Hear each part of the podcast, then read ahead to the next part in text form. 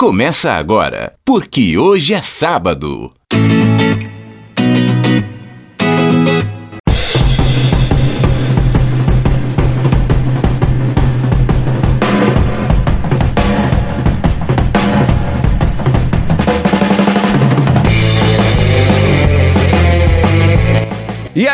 Bom dia para você que é de bom dia, boa tarde para você que é de boa tarde, ótima, ótima noite para você que nos acompanha agora nos bytes da internet. É o programa, é o podcast porque hoje é sábado. E amanhã é domingo ou não? Será? Não sei, nesse apocalipse agora todo dia parece ser o mesmo, né? Meu Deus do céu, que complicação. Sabadão, dia 21 de março de 2020. Estamos respeitando aqui a distância, né?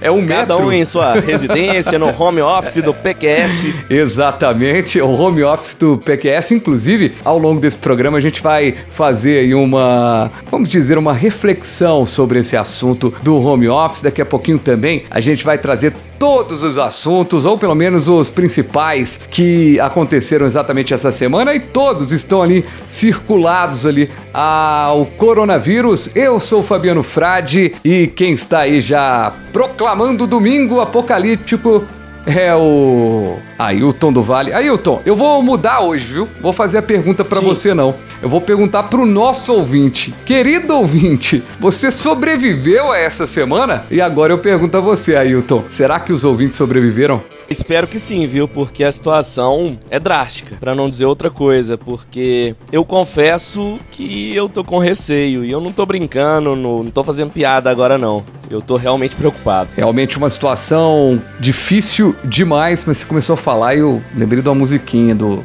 do Chaves, rapaz. Lembra do Chaves Triste? Lógico.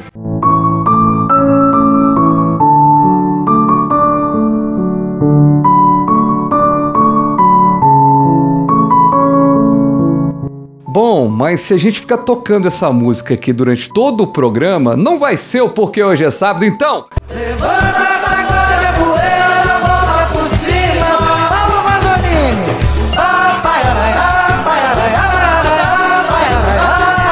Levanta, sacode a poeira. Dá a volta por cima. Chorei, ah, eu chorei. Não procurei esconder. Todos viram. Pet Carvalho, hein? Bacana demais. Ô Ailton, é isso, cara. Vamos agora nos próximos minutos trazer o que aconteceu de mais importante, mas claro, sem perder essa leveza. Chegando então nesse sabadão, o porque hoje é sábado e a gente já começa. Aliás, durante todo o programa, já aviso, vamos falar do coronavírus, mas sem aquela chatice de ah, tem que lavar a mão, ah, tem que não sei o que. Isso você já vai ver em todo lugar. Tô aproveitando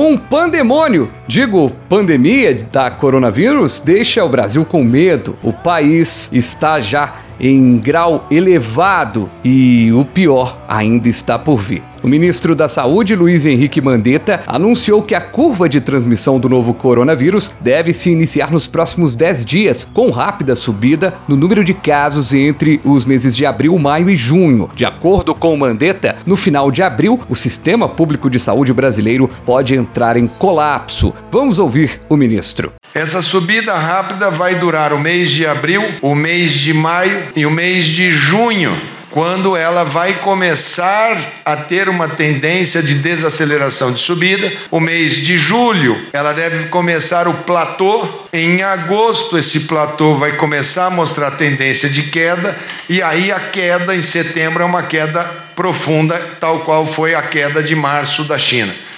Se esse prognóstico estiver correto, eu já digo que eu não aguento mais uma semana de home office, muito menos essa situação toda, porque eu tô preocupadíssimo, principalmente com meu pai, que já é um senhor de idade, o meu filho, que é pequenininho, e até comigo mesmo. Eu tô realmente biruta de ficar em casa. Não tem parque aberto para levar o Benício. Tem um problema muito grande da gente imaginar cinco meses, né? Como disse o Mandetta. Inclusive, até dizer uma coisa interessante, eu tava achando esquisito, sabe? Porque eu tava acompanhando as atitudes aí do Ministério da Saúde e a postura do ministro Mandetta e tava, poxa, esse ministro bom, né? E aí depois eu vi que algumas pessoas que eu gosto bastante, que escrevem sobre o governo, também estão dizendo que é um cara fora da curva dentro do governo Bolsonaro, que a gente já trouxe aqui criticando vários Exato. ministros com razão. Tenho visto muitos elogios a esse ministro também. Pois é, gostei muito da atitude dele, inclusive foi desrespeitado várias vezes pelo próprio presidente Jair Bolsonaro. Agora, esse progrino, esse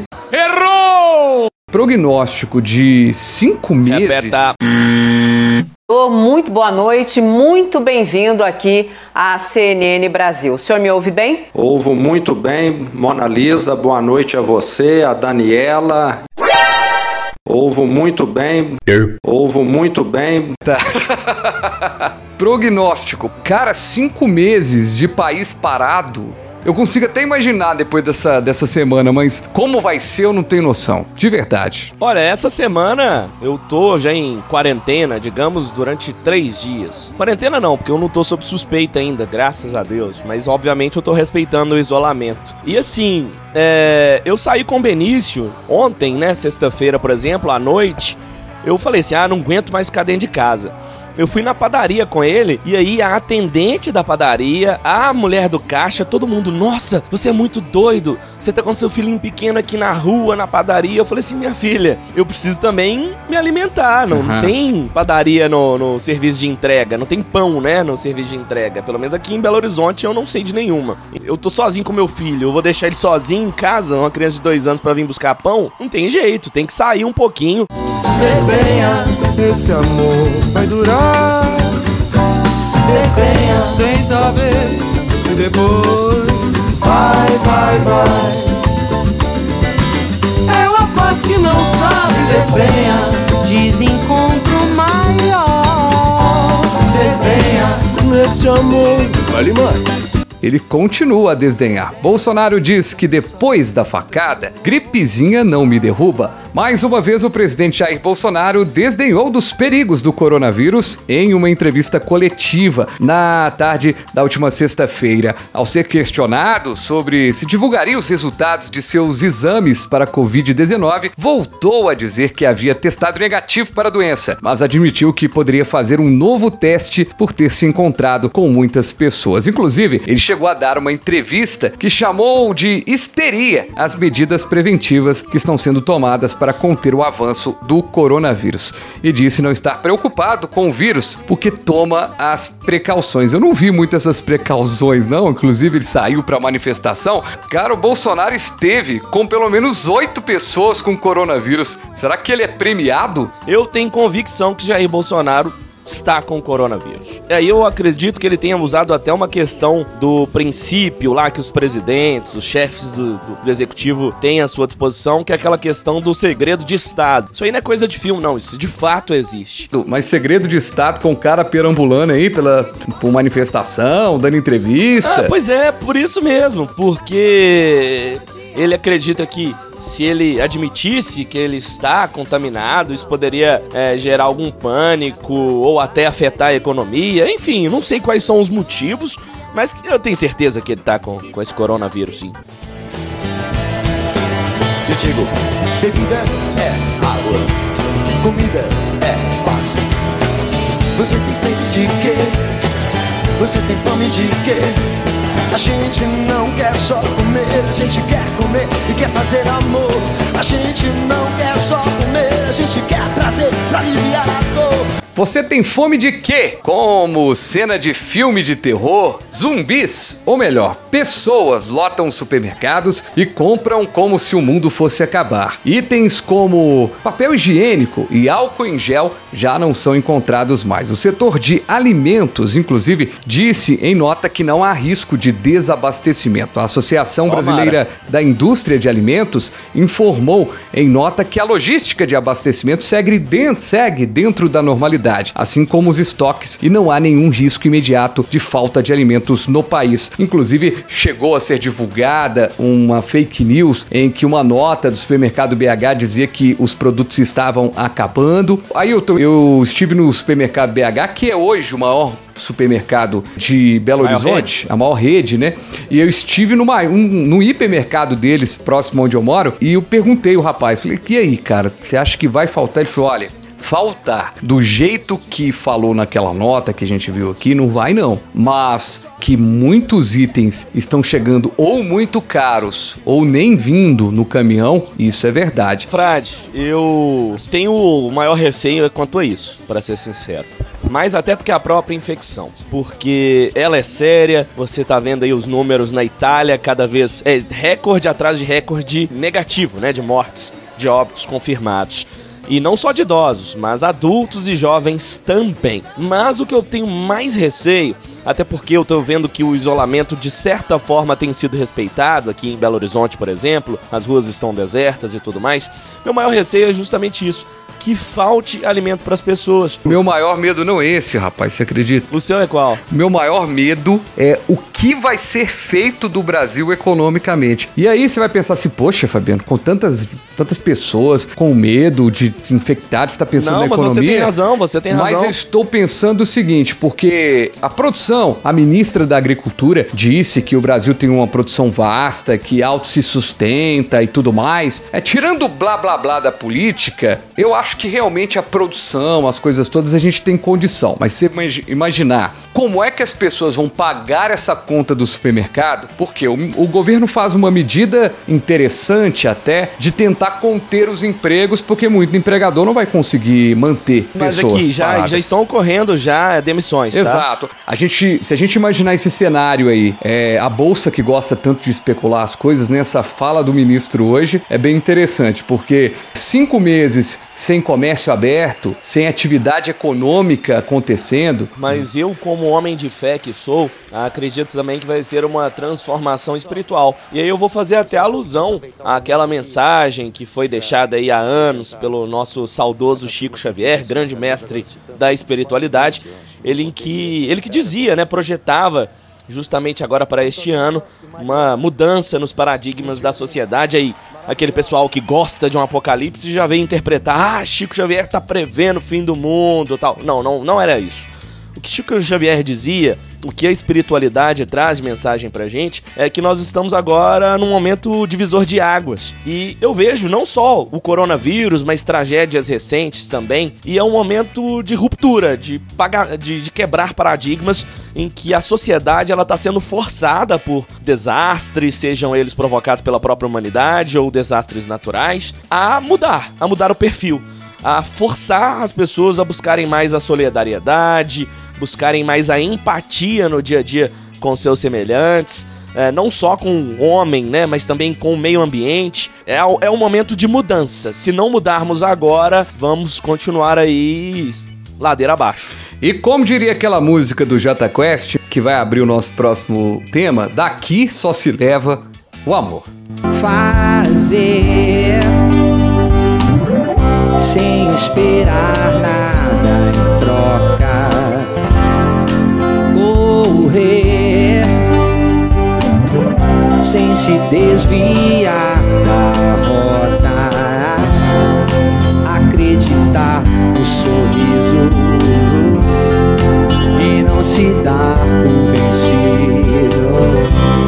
Parênteses, Benício acaba de espirrar. Imagina eu como tô nesse momento, olhando pro momento. Benício assim com os olhos arregalados. Sabe, Rapaz, sabe que- aquele, Sabe uma coisa sabe aquele meme de um, de um castorzinho na internet que ele arregala o olho assim?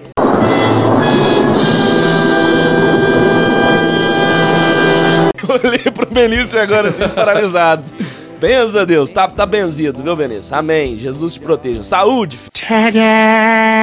E a Júlia tá encabulada bem. aqui que é, as pessoas não estão abraçando e ela gosta de abraçar. Que dias difíceis. Mas daqui só se leva o amor, nem tudo tá perdido. Solidariedade e empatia também deram as caras no combate ao coronavírus. E quem vai conversar com a gente agora é o Emerson Moraes. Fala, Emerson! Opa, Emerson! Seja bem-vindo de novo. Ô, Emerson, muitos gestos aí propagados, inclusive pelas redes sociais, que mostram que é possível ainda acreditar no ser humano. Quais são esses gestos aí que a gente pode lembrar aqui no Porque Hoje é Sábado? Salve Fabiano, salve Ailton, salve cheio de votos de esperança e de saúde aí aos ouvintes do PQS. Fabiano, eu acredito que na vida tudo é aprendizado e gera crescimento. Com essa situação que estamos vivendo aí, não é diferente nessa pandemia. O Covid está relembrando a gente de duas características humanas importantíssimas, né? A solidariedade e o valor da ancestralidade. É, são coisas que a gente andava meio esquecido aí em épocas de polarização política,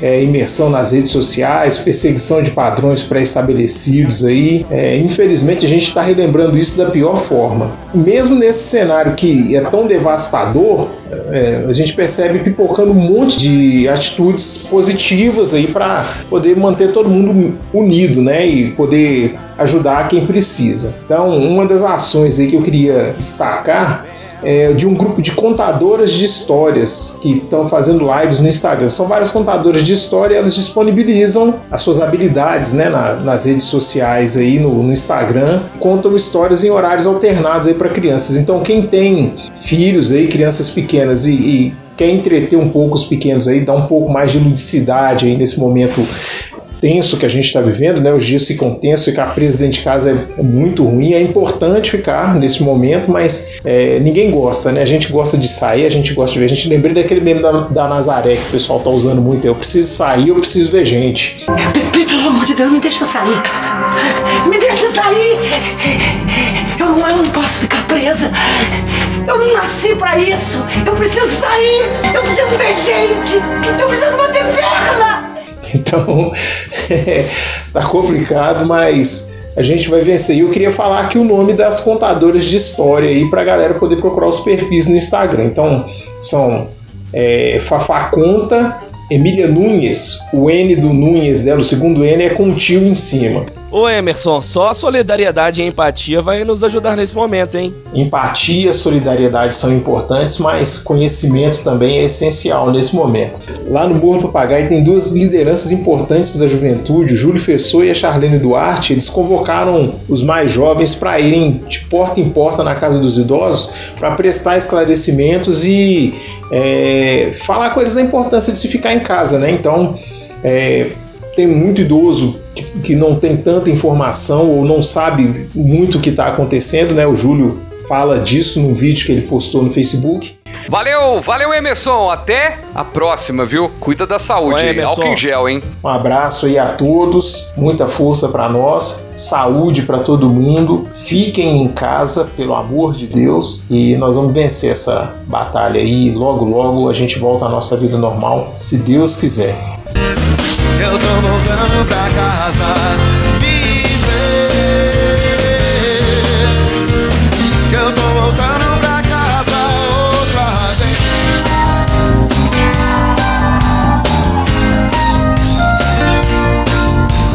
Coronavírus empurra o trabalho pra dentro de casa. O home office foi a saída Que luta! Eu não imaginava que fosse tão difícil assim o home office.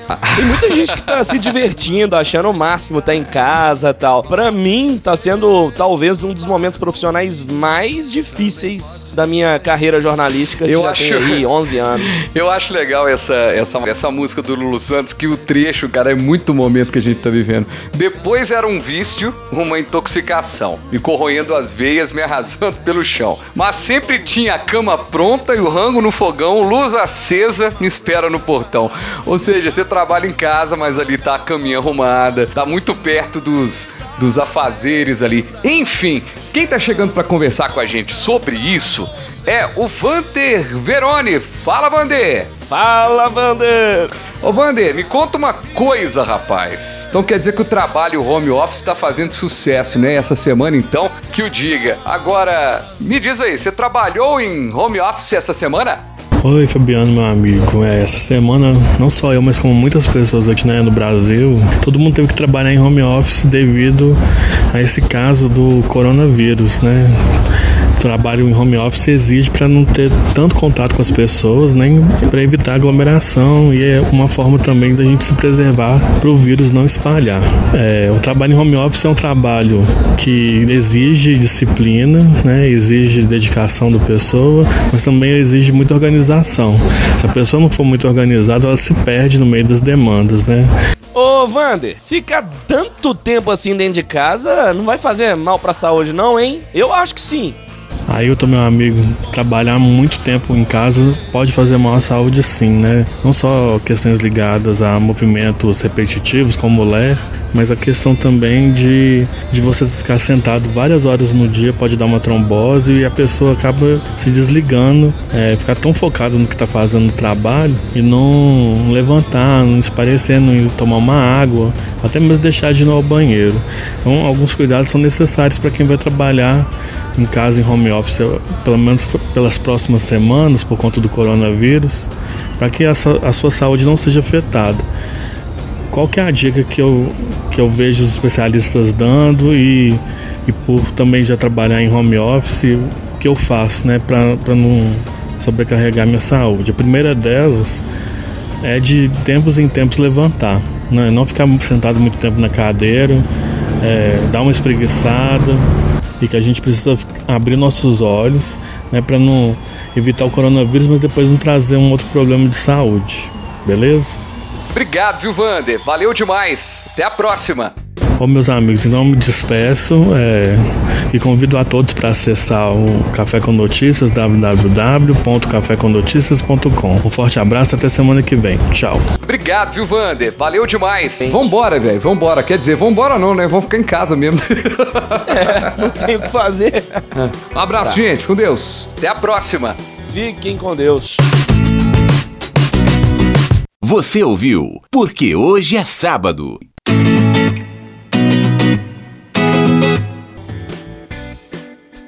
Agora que o programa acabou, tem uma dica aqui muito boa para quem tá com filho em casa e não pode sair, para não ficar aí com os meninos na frente da TV. Faz aí uma atividade diferente, compra tinta, vai fazer pintura. Se não tiver papel, pinta a parede mesmo, depois você limpa. É, é isso aí, tem que botar as crianças para fazerem atividades lúdicas. O máximo que a gente ficou na adolescência foi quando acabava a luz em casa, né? Agora. Agora. Agora, Nossa, queira a Deus que não chegue a esse ponto de acabar a energia elétrica, imagina. Eu fico preocupado é se eu, se eu enjoar de pão e café, cara. Olha, pelo menos você tem pão e café, né? Porque eu não tenho cafeteira em casa. Eu tenho que ir na padaria. Na hora que a padaria não estiver mais aberta, eu não vou ter nada. É. Doe um fogão para o Ailton, gente. Pode ser de duas bocas. tá valendo. Vambora, né? Tem gente Fechou. que gosta desse papo nosso no final, mas eu tô querendo cortar, cara. Não, vai cortar não. Não, Foi. você começou a falar, você empolgou demais pra esse final do programa aí. Tá muito empolgado pra coronavírus. Não, tá ótimo. É assim mesmo. Tem que ser assim. Corta não, pelo amor de Deus. Inventa não. Tchau. Abraço. Porque hoje é sábado.